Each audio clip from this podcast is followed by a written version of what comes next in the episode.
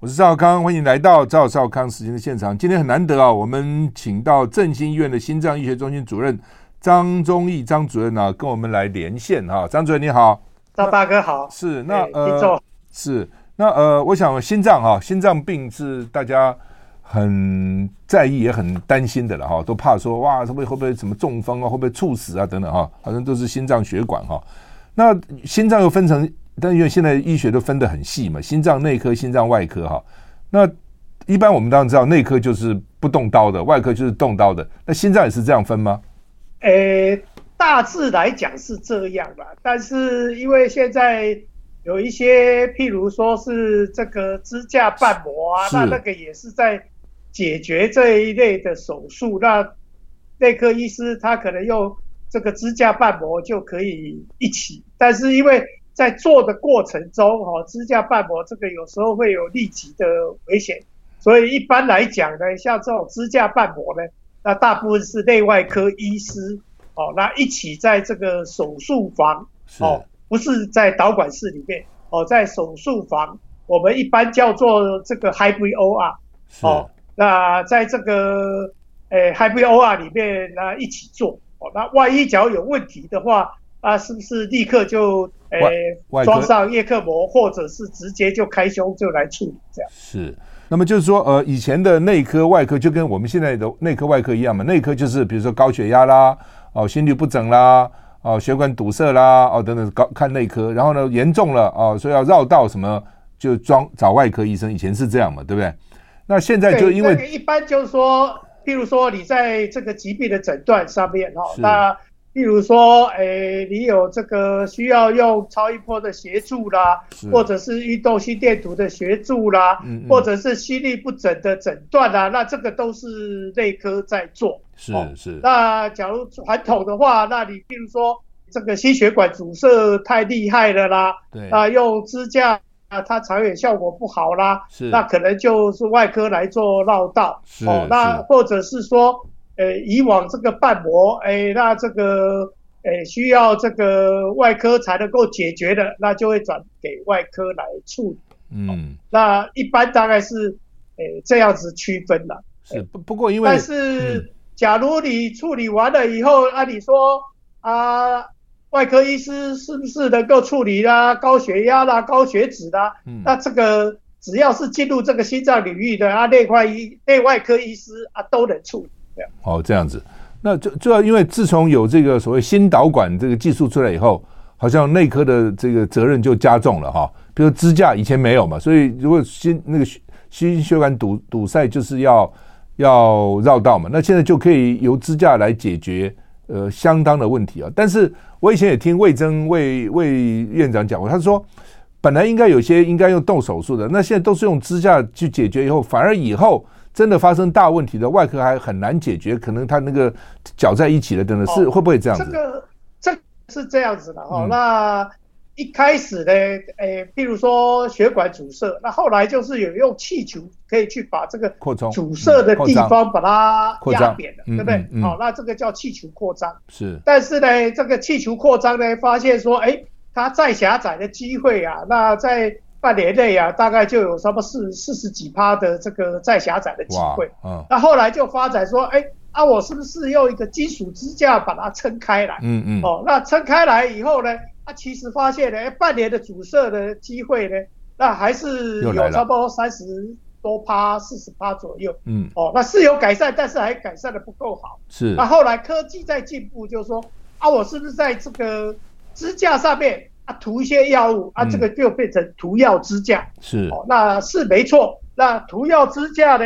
是能够大幅改善。那但是它，诶、欸，这个半年到一年的再阻塞的机会呢，还是有十几趴左右。嗯、是，是，哦，那现在呢，按照这个科学的研究大数据的这个显示的哈，嗯嗯，那我们其实会把这个血管的阻塞，嗯，看它的阻塞的位置，是，哦。那是不是有分叉？哦，那是不是完全阻塞？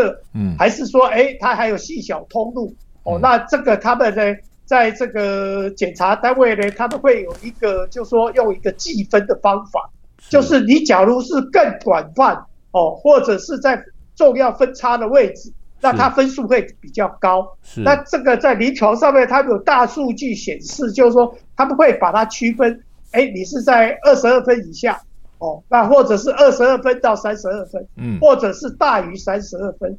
那他们去做了这个统计以后呢，在二零一九年，他们有一个数据出来，就是说他们是统计说，哎，你在心肌梗塞啦，或者是你中风啦，或者是你死亡，嗯，哦，那用这个涂药支架跟这个开刀，然后去做一个这个哎四年的追踪，嗯，然后去看他的那个结果。是。哦，那发现呢，就是说，假如你是大于三十二分以上，对，哦。那你那个开刀的，要绕道的，是，那它的效果是会比明显优于摆这个涂药支架。是，那假如是二十二分到三十二分，哎，那个这个呢，两个效果是相类似的。嗯，嗯，那假如小于二十二分，那这个呢，其实呢，这个支架的置放是效刚刚讲的这个死亡啦、中风啦，或者在在这个心肌梗塞的这个的比例上面呢。那支架是会比这个开刀来的理想，嗯，哦，所以现在一般对这个冠心症，那你做做完以后，那要看你有没有糖尿病啊，因为假如糖尿病的话，哦，那你的呃将来再产生问题的机会相对是比较高，所以呢会比较倾向于说，啊，你是不是要考虑来做绕道？所以最好是有这个冠心症以后，那当场在他们就可以试行打这个分数，是。哦，然后呢，做这个跟病人的充分讨论，然后再来选择这个治疗。了解。哦，那简单的来讲，就是说，哎，你碰到这个心脏病，哦，那你是一个就是完全吃药，嗯，哦，那一个支架，嗯，那一个是开刀，是、哦。那不管你是用任何治疗，那这些都是治标，不是治本。然后看你的这个血管狭窄的状况，是哦，那有可能就变成，哎，你吃药这一组，哦，那你可能提早做神了，哎，不用再吃饭，是哦。那假如是，哎，假如说放支架或者开刀，那就是看你那个 CTEX score 的高低，是，然后会有不同的一个建议。了解。哦，那这个还是做完这个心导管的血管摄影以后，哦，那要跟病人呢。讨论，充分的做这个讨论。是，好，那把各种优缺点，哦，那病人的状况来跟病人解说。是。那一般来讲就是说，假如你的心脏功能不好，嗯，或者是你的 CTEX score 是大于三十二，那这一类的呢都比较倾向于这个用绕道是。手术来解决，因为绕道，但是不管是做各种处理。你将来还是最重要的，还是要把你的一些造成血管阻塞的危险因子要把它好好控制。好，是。那我们现在访问的是振兴医院的呃心呃心脏医学中心主任张宗义张主任了。那呃刚刚讲说装支架，就算涂药有半年到一年有百分之十几会阻塞哈。那半年一年以后是不是就该阻塞阻就阻塞，不再不会阻塞就不会阻塞？还是半年一一年以后，随着时间阻塞的比例会增加？当然，你因为我刚刚有提到说，不管你是支架或绕道啦，那这个都是解决眼前的治标，治本的还还是要把你的危险因子把它降低。是。哦，那一般来讲呢，认定的危险因子哦，那首选的是抽烟。是。哦。那高血压是哦，那我们现在希望你的血压控制在一百三八十以下是哦。那高血脂哦，那比较重要的就是说，哎，你的三酸甘油脂要控制，你的低密度胆固醇要控制哦。那你的高密度胆固醇要越高越好。那低密度的胆固醇呢？那这个随着这个慢慢的科研哦，那原来的标准呢，现在都越趋于越来越希望，就是说，假如你放过支架或者是开过刀的。那你的 LDL 呢？低密度胆固醇呢？就希望你要降到五十五以下。是哦。那第三个呢？哎，第四个呢是糖尿病。嗯。哦，那你的糖尿病呢要控制呢？那其实要三方到位。哦。嗯。一个哦，就是哎，你饮食要控制；第二个呢要运动；第三个要药物。哦，要三方俱全，然后才能够让你的糖尿病呢能够有效的控制。哦，那第五个呢就是肥胖。是哦。那肥胖呢，那要看你的所谓的 BMI 啊。那 BMI 的算法呢，就是你的体重当你的分子，那你的分母呢是用你的这个身高尺的，然后制成一次。那譬如说你有一百七十公分，那就一点七乘以一点七。哦，那你的体重除以这这一个这个分子，然后除以你的分母。那男生呢，希望你在二十二到二十四。嗯。哦，啊，女生希望二十到二十二。是。哦，啊，男生假如是二十二到二十四，哦，这叫正常。是。二十四到二十六叫过重。是。大于二十六，那就叫肥胖。是。哦，那女生呢也是一样。哦，二十到二十二正常，二十二到二十四那就过重，大于二十四就叫肥胖。哦，那最后一个危险因子呢，就是生活压力。那你的生活步调呢，可能就要稍微诶、欸、和缓一点。好，那排的那个事情你不要太紧凑，否则呢，你一个事情还没完，后面一个事情就追着你的屁股，那你就会有一个无形的压力。哦，那压也是一个造成心血管阻塞的一个危险因子。好，我们现在要休息一下。I like 是赵少康，我们现在回到赵少康神的现场。我们现在访问的是振兴医院的心脏医学中心主任张忠义张主任啊。张主任刚才跟我们讲啊，心脏的危险因子是什么啦？等等等等啊。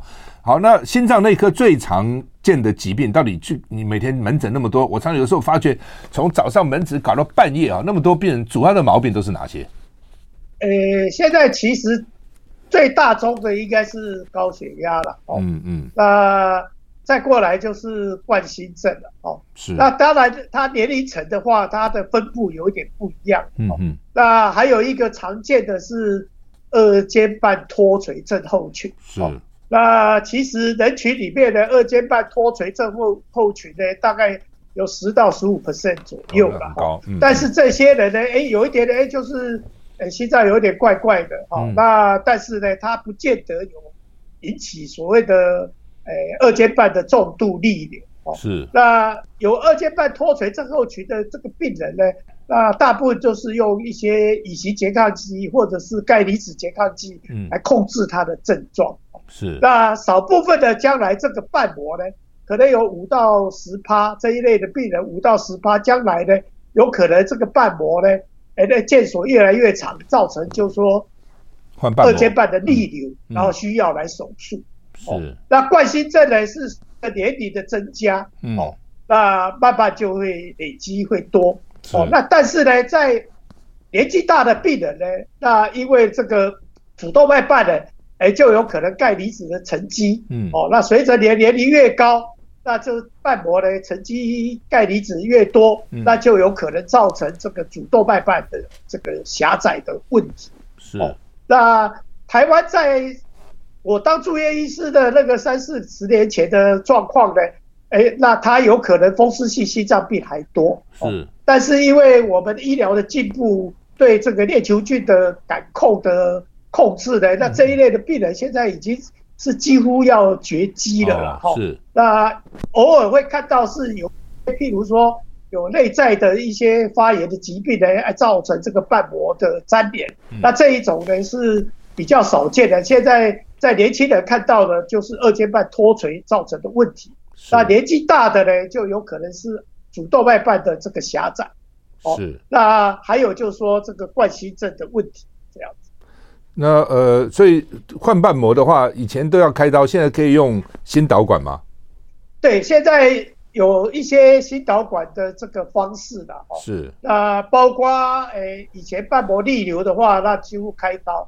那现在也有尝试说。用瓣膜的夹子，哎、欸，把那个脱垂的部分呢、啊，前就是二尖瓣的前叶后叶，把它夹在一起，啊，把它的这个逆流呢，把它改善。哦，嗯嗯、但是目前这一类的病人呢，这一类的手术，这个是健保不给付的。是是。哦，那但是以这个目前的这个准则来建议呢，假如是二尖瓣逆流重度的话，需要开刀的话，其实。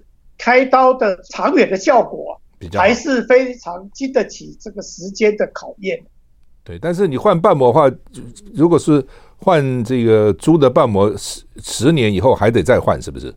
对的，这个但是现在二尖瓣逆流的话，首选的还是尝试用这个用去修复的哦，哦。那假如说是修复的不理想，然后才或者是瓣膜它有其他的问题，嗯，才做这个瓣膜置放哦。那一般在国外的准则哦，因为你的这个所谓的组织瓣膜，组织瓣膜呢是拿猪的这个主动脉瓣哦，然后经过处理，那缝在瓣膜架子上。是，那还有一种是牛心包膜的瓣膜，是。哦，那把牛的心包膜啊经过处理啊缝在架子上。啊，这种叫做组织瓣膜啊，组织瓣膜放在人体里面呢，那它还是会进行蜕变哦，嗯嗯，那看它放在是诶主动脉瓣的位置或者是二尖瓣的位置，那它的使用的这个寿命年限呢，诶有一点不一样哦，那在一般在诶二尖瓣这个位置，它使用的年限会比。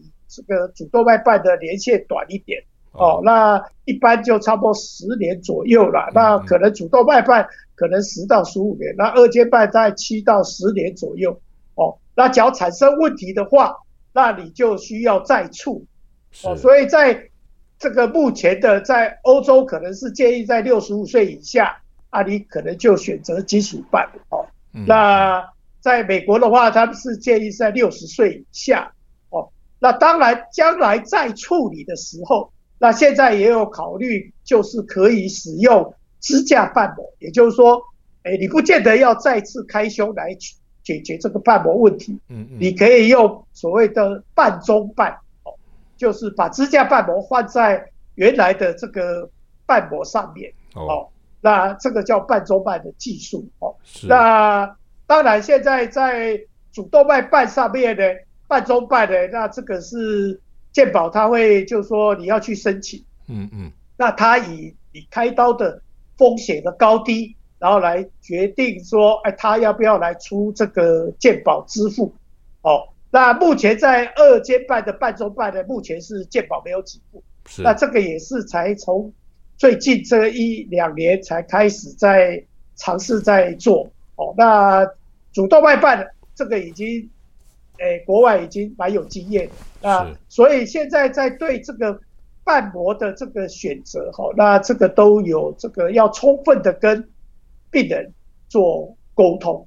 那假如是你摆的那个所谓的金属瓣哦，那它其实不是金属做的，它的那个叶片呢是 carbon 做的哦，碳碳纤哦哦，那这个碳纤维呢，这个可以使用二三十年以上没有问题，是照顾的好的话，不就要吃药就是了，是吧？要要吃抗凝血，抗凝血哈。哦，那抗凝血剂是这样的，那吃多不行，吃少不行。哦，OK，那就是哎，你要好好的这控制。嗯，那当然也有一些药物会跟抗凝血剂交互作用。嗯，哦，那还有呢，假如你要要怀孕要生小孩，那在动物实验上面呢，这个抗凝血剂呢，这个呢，哎，还是会造成畸胎。所以呢，你在这个。婴幼儿这婴儿在发育的胚胎在发育的前三个月呢，那你可能就变成要打的是低分子量的肝素，哦，然后过了三个月，婴儿呃那个胎儿都已经发育成型了，啊，只是在变长大而已。那这个时候你又可以换成这个，诶抗凝血剂就没关系了。那等到快要临盆了，那他随时要生，那再改再改成这个，诶低分子。肝素哦，那我有一些病人也是基于这样是 OK 的哦，那还好是现在的人也不想生太多了，是是，顶多带大概生两个，所以就是哎、欸、生小孩的那一段时间会比较复杂，哎、欸，呃还是可以解决，了解这样。好，我们要休息了再回来。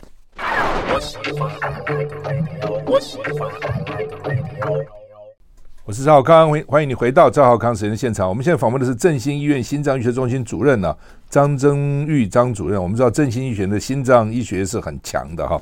那他们除了魏魏院长，还有一组相当强的医生在那个地方，他不是只靠一个医生。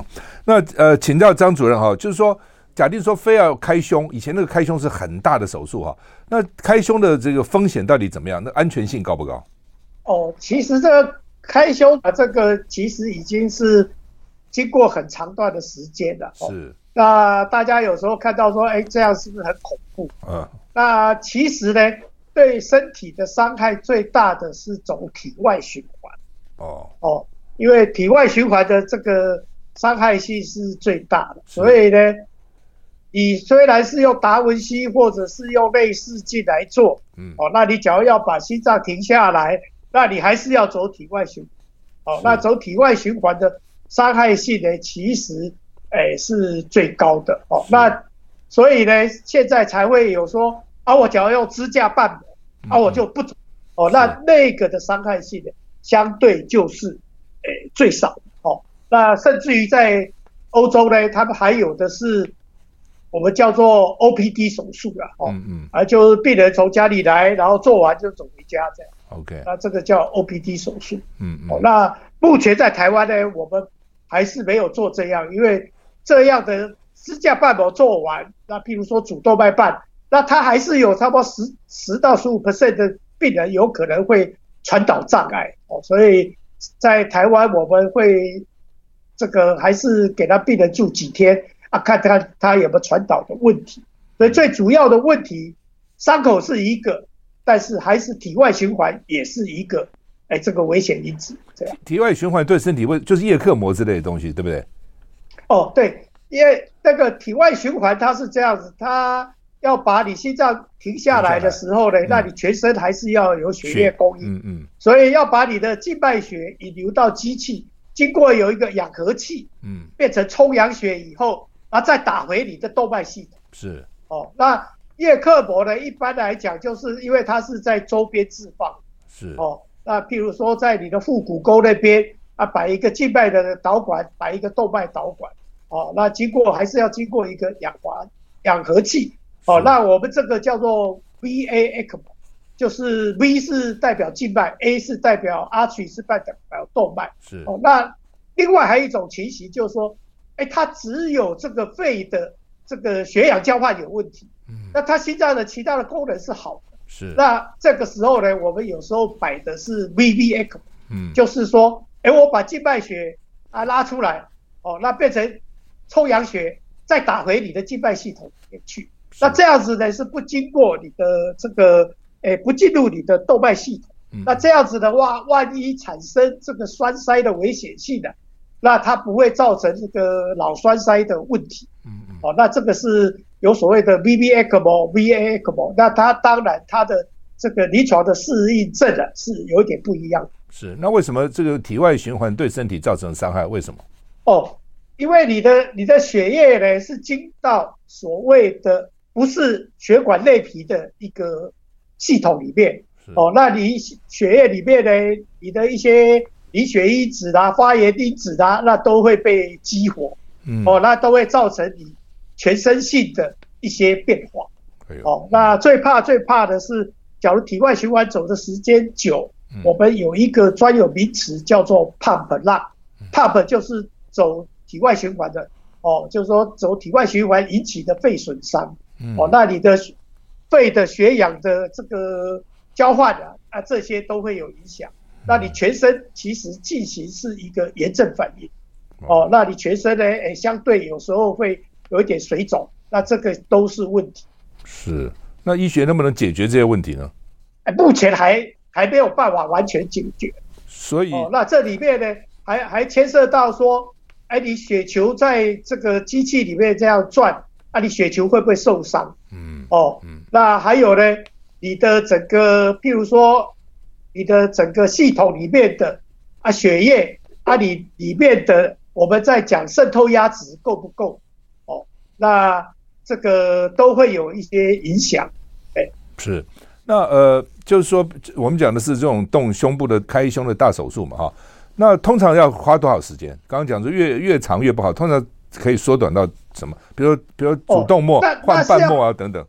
哦，那是要看你你今天有做到多少哦。那譬如说，诶，你病人要做绕道，嗯，然后又要做瓣膜啊，看瓣膜你要做几个，嗯，哦，甚至于更复杂的是啊，你有没有做这个心房颤动的这个诶心房烧灼？嗯，哦，那这个都是要考量的。哦，那还有呢？我们有时候现在就是会考虑，譬如说，诶，你现在主动脉瓣，哦，那你换一个瓣膜。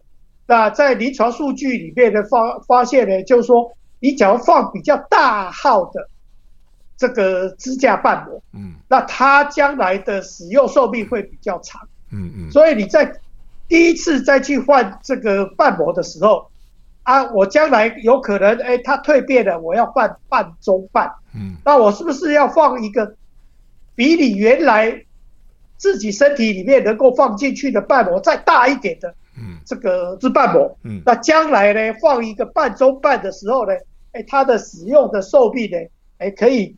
更好一点，那这个时候呢，你就变成要把主动脉根部呢，要再把它扩大，哦，那所以随着这个科技的进步呢，嗯，啊，我们的这个医师呢，要想的是不是解只解决眼前的问题，我们还要解决将来假如再有问题的时候，我是不是提供一个病人一个比较好的一个。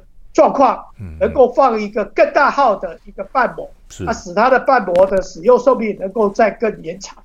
那这个都是现在一个呃医师呃要去考虑的。这看起来这个医学的工程啊，医学的这个设施进步很快啊。那比如说主动脉换瓣膜，听起来这个工程蛮大的。那我不能第一次就用半中瓣吗？一定要第一次就要把主动脉用手术换掉，然后第二次才半中瓣吗？对，因为你你放上去的这个人工瓣膜啊，你将来也要半周半啊，你半周半能够换几次？嗯，哦，那还有呢，你那个支架瓣膜现在也有考虑到，因为你心脏的这个血流系统离开你的主动脉瓣，紧接着就是要面临到的是你的冠状动脉，冠状动脉就是营养心脏的血管。是啊，你这边摆了一堆支架，有没有可能会影响到你将来？譬如说，我要去做冠状动脉的扩张，啊，是不是这些路径有没有可能会被你摆的支架瓣膜呢给影响到？嗯，所以呢，现在一般来讲就是说，啊，你半周半哦，或者是你支架瓣膜，啊，你支架瓣膜摆了以后再摆一个支架瓣膜，那这个目前大概这个还可行。那将来要摆第三次的支架瓣膜的时候，哎，这个可能就会有问题。哦，所以呢，才会考虑到说，啊，我现在这个年纪，啊，我是不是先用外科开刀一个支架，呃，一个这个外科手术的瓣膜，那将来啊支架瓣膜，啊，再将来啊再一次支架瓣膜，哦，那这样子的话呢，哎，这样子大概可以延长你大概二十五年到三十年，哦的这个寿命，哦，那是这个都是要整体一起规划。了解。好，那么呃，所以呢，这个我们刚刚讲说，张主任是说高血压、冠心症、二尖瓣脱垂，这是他们在门诊上最常看到的这些问题哈。那高血压很多人有了哈，台湾大概我想高血压人非常多。那高血压到底该怎么办？什么叫高血压？我们休息一下再回来。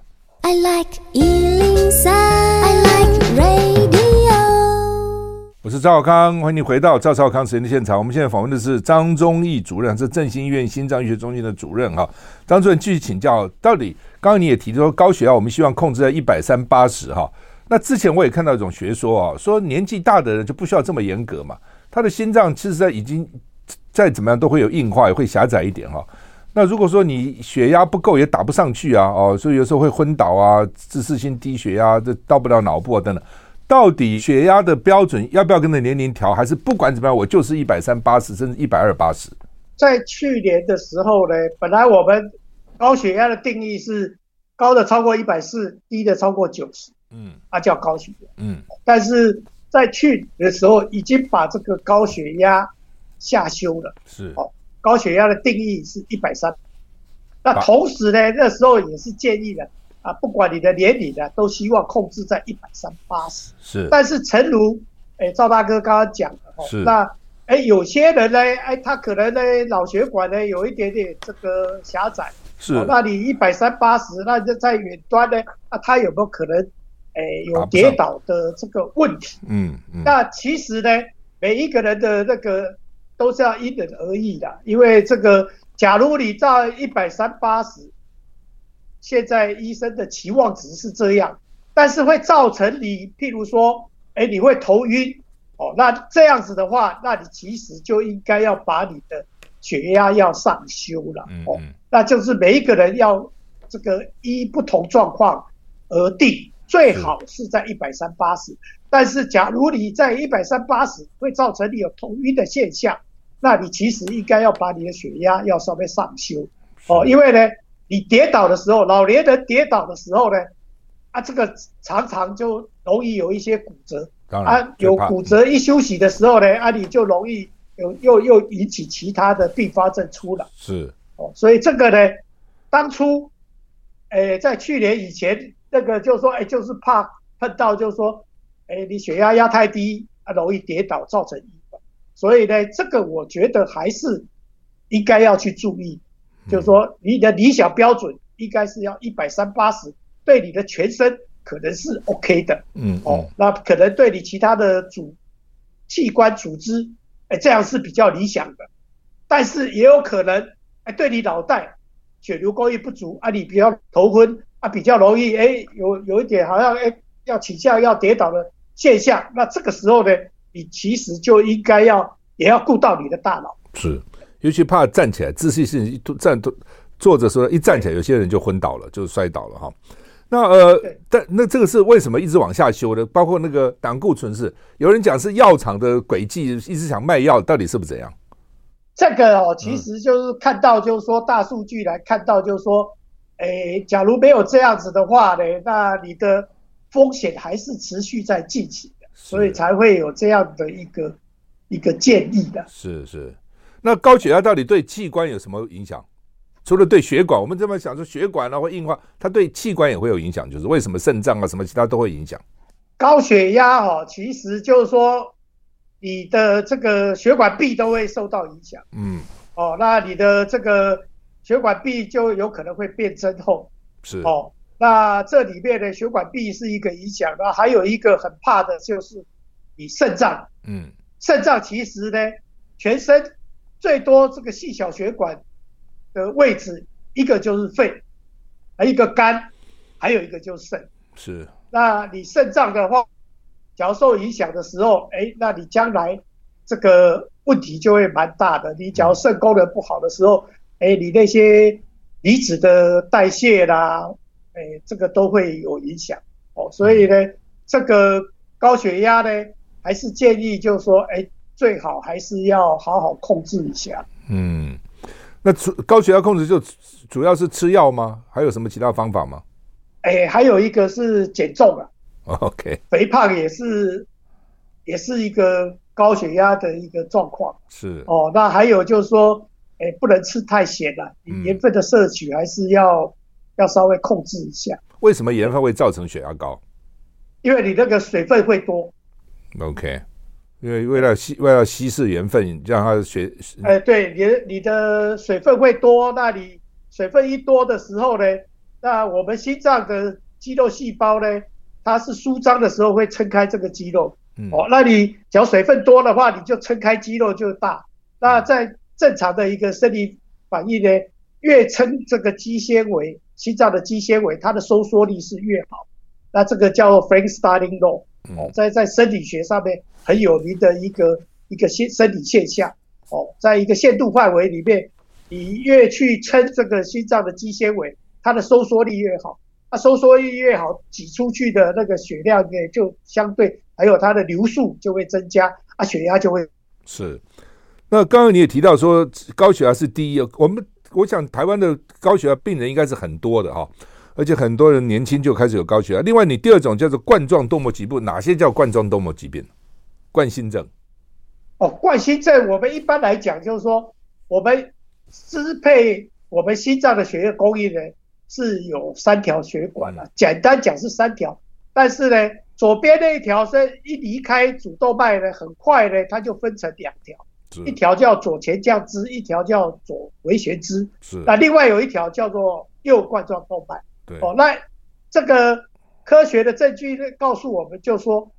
哎，你的一条血管呢，假如你的有超过百分之，就截面积有超过百分之七十的这个狭窄的时候呢，就会显著的降低你远端的这个血流量。是。哦，所以我们一般来讲，就说，哎，你的这个血管呢，只要看起来有百分之七十的狭窄，嗯，那我们就建议你这条血管要去做所谓的处理。是，哎，七十趴。那通常我们去做那个，比如振兴做那个八百切的呢，常常说啊十几十几趴、二十趴、三十趴，说还好还好，四十趴还好还好，因为要到七十趴才需要处理。七十趴，对我们我们一般就是说，讲我们一般在他们在以这样学，就譬如说电脑断层，对，那他们会把它写成说，小于二十五趴、二十五趴到四十九趴到五十趴到。七十八，七十八到九十八，大于九十八。是。那一般来讲，就是你大于七十八到大于九十趴的，那我们认为这个是有显著的影响到你的血流。嗯。哦，那这个呢，诶，需要去处。我们心脏的血液供应，全身呢主要是靠我们心脏有一个收缩期，有一个舒张期。是。也就是说，心脏的肌肉用力收缩，啊，这个叫收缩期。嗯。然后放松了。让左心房的血又回到左心室，那这个叫舒张期。嗯。那我们心脏的血液供应呢？它主要是在舒张期。是。哦，它不是在收缩期。意思说，收缩期的时候呢，心脏的肌肉呢都收缩了，啊，把细小血管都压扁。嗯。哦，那等到舒张的时候呢，啊，这个血液呢又重新再灌注这个心脏的肌肉。嗯。哦，所以我们一般临床上面呢，哎，有时候会做一些。比如说，我们叫做运动心电图的检查，是。那这个目的呢，就是哎，在你在有一点爬坡哦，那你要走快走，让你的心跳，让你的心脏的做工是增加的。嗯。因为你的心跳一跳快，你的舒张期明显的会缩短。嗯。那意思就是说，你的心脏要做工，但是你的供血呢，时间呢，把你减少。嗯。那这样子看看有没有诱发到。你的心电图上面有没有缺血的病变？是哦，那这样子来看，就说用这个测试来看看你有没有心肌缺血。嗯、哦，那只要有心肌缺血，那再去做所谓的心导管检查。是，所以就是冠状动脉是给心脏血液啦，就是我们动动脉是给全身的，但是心脏本身也需要血，就是要冠就是就是就冠状动脉这样讲。如果这个堵塞的话，就是、你心脏心脏的血就不够了，就惨了，这个。就是了，是吧？但是一般来讲，就是说我刚刚讲的那三条血管是以百分之七十来做定义，是。但是呢，左边出来的那一条哦，还没分叉之前，我们叫做左组织。是啊，只要这一段有百分之五十的狭窄，哇，那我就认为，哎，这个是有意义的狭窄，那那个就应该要处理。这样子啊、哦，好，那么呃，还有哪些心脏问题？我们休息一下再回来。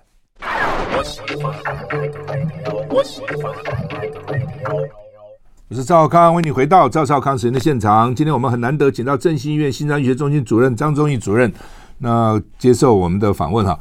我再重再回顾一下，刚刚讲这个高血压，因为高血压人很多嘛哈，一百四、九十、一百三、八十，到了多少才叫危险？什么一百七、一百八，还是一百五、一百六就危险？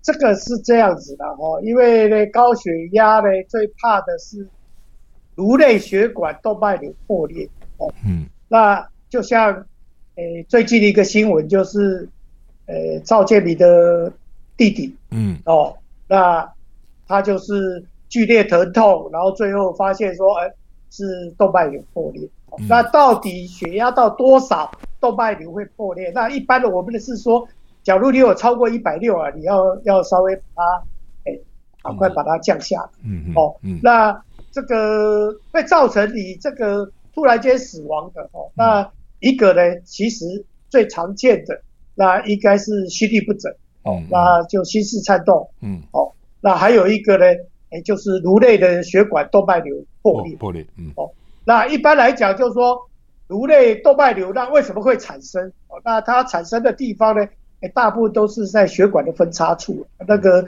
血管的这个哎乱流会比较厉害，那就比较有机会。会产生这个动脉瘤，那一般来讲就是颅内的动脉瘤呢，假如超过四个 millimeter，嗯，哦，危险，那它破裂的机会呢就相对是高的，是，哦，那那个就应该要去处理。那如果没有到一百六、一百七，就算一百四、一百五，平常血压高，对心脏的负担、对血管壁也是不好的，是不是这个意思？其实就是说，你只要长期一百四、一百五啊，嗯，对你的器官、对你的血管壁啊。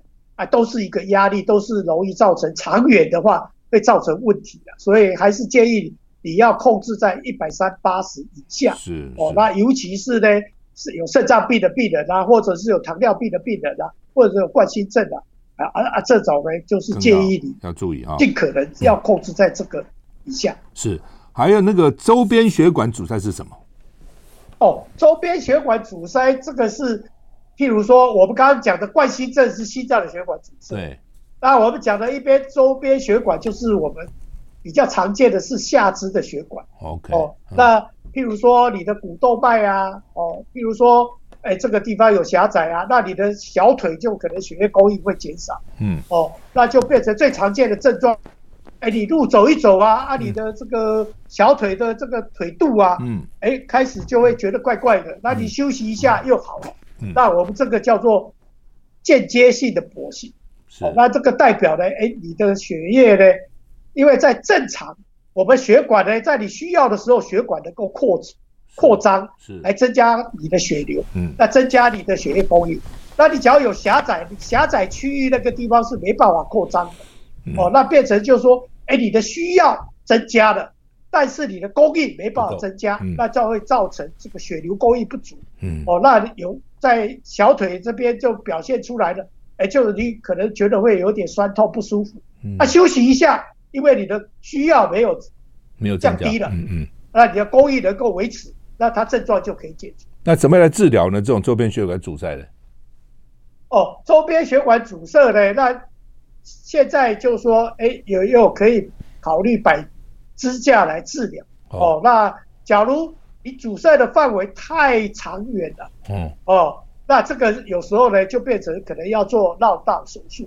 OK，在在腿上也给他绕道就是了。就是哪里拿人工血管啊，在膝盖以上的地方可以拿人工血管。哦，那假如膝盖以下的，那可能就是拿自己的大隐静脉来做绕道。OK。那他们什么什么一种新的叫做 EECP，那是干嘛？哦，EECP 是这样的哦，那 EECP 呢是把你腿部的加压以后，这边一压扁，那原来的血流呢，那它就要往上传。嗯。哦，那打到你的，譬如说你的股动脉，打到你的腹主动脉，打到你的这个胸主动脉，回流到你的胸那个深主动脉。那这个呢是一般是这样子。我刚刚有提到我们心脏的这个血，那它有这个收缩期跟舒张期，哦，那它是配合你的舒张期，把你的脚的血管的一，把你脚的肢体一下把你压扁，嗯，那这血流就逆流回去到你的心脏，是，哦，那这样子呢，你的那个舒张压呢一下子就可以高起来，哦，那这样子对你心脏的灌注呢是增加的，是，哦，那这个呢有机会呢。能够增加你的，譬如说你原来阻塞的位置啊，灌注压力大啊，有没有可能增加你的侧支循环？嗯嗯。但是要做这一个，因为现在有有那个在流传的那个赖的网路啊，好像这个人解百病一样，这个不对的，这个要经过医师的仔细评估。嗯。第一个，你要先评估一下你的脚的那些动脉啊，例如说。你的从腹主动脉分到两边到你的下肢去，啊，这条是不是通的？嗯、啊，假如是不通，那、啊、你那挤了半天，那个血也没回到你的心脏啊。嗯，嗯，嗯，啊，这是第一个要考量的。第二个要考量的是你的主动脉瓣有没有逆流。假如你的主动脉瓣有中度以上的逆流，你挤了半天，这个。这个这个血呢，大量挤到你的心脏里面去，嗯，那反而是增加你心脏的问题，嗯嗯，哦，所以并不是说人家给你讲的这个好像这可以治百病，这个是不对的，哦，任何血管的阻塞，哦，首选还是直接打通，或者是做绕道，哦，那假如都没有办法达到这个目的的辅助治疗，才是想去。增加它的侧支循环，了解。